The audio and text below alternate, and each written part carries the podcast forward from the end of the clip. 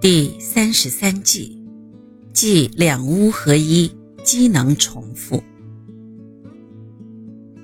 相邻的两个房子合成一个房子使用的住家，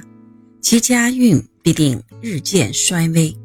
最后招致灭亡的厄运，所以一定要避免。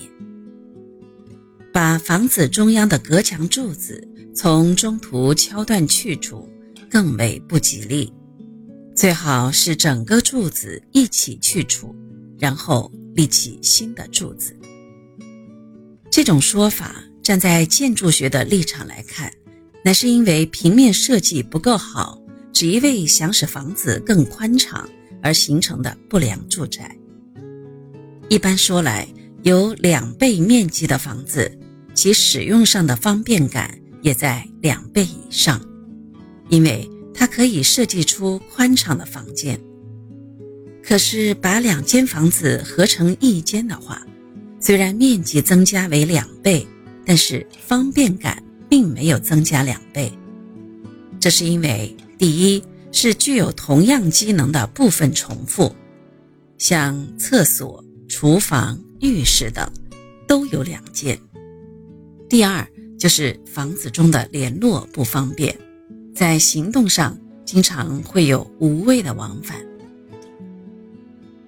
关于第一点说的，有许多不方便的地方，比如厨房不需要两间，如果把其中之一改变为其他用途的房间，而只使用另外一个厨房，从而又会嫌这间厨房太小，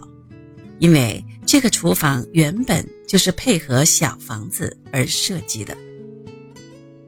至于厕所有两个的话，直觉上感觉好像很方便，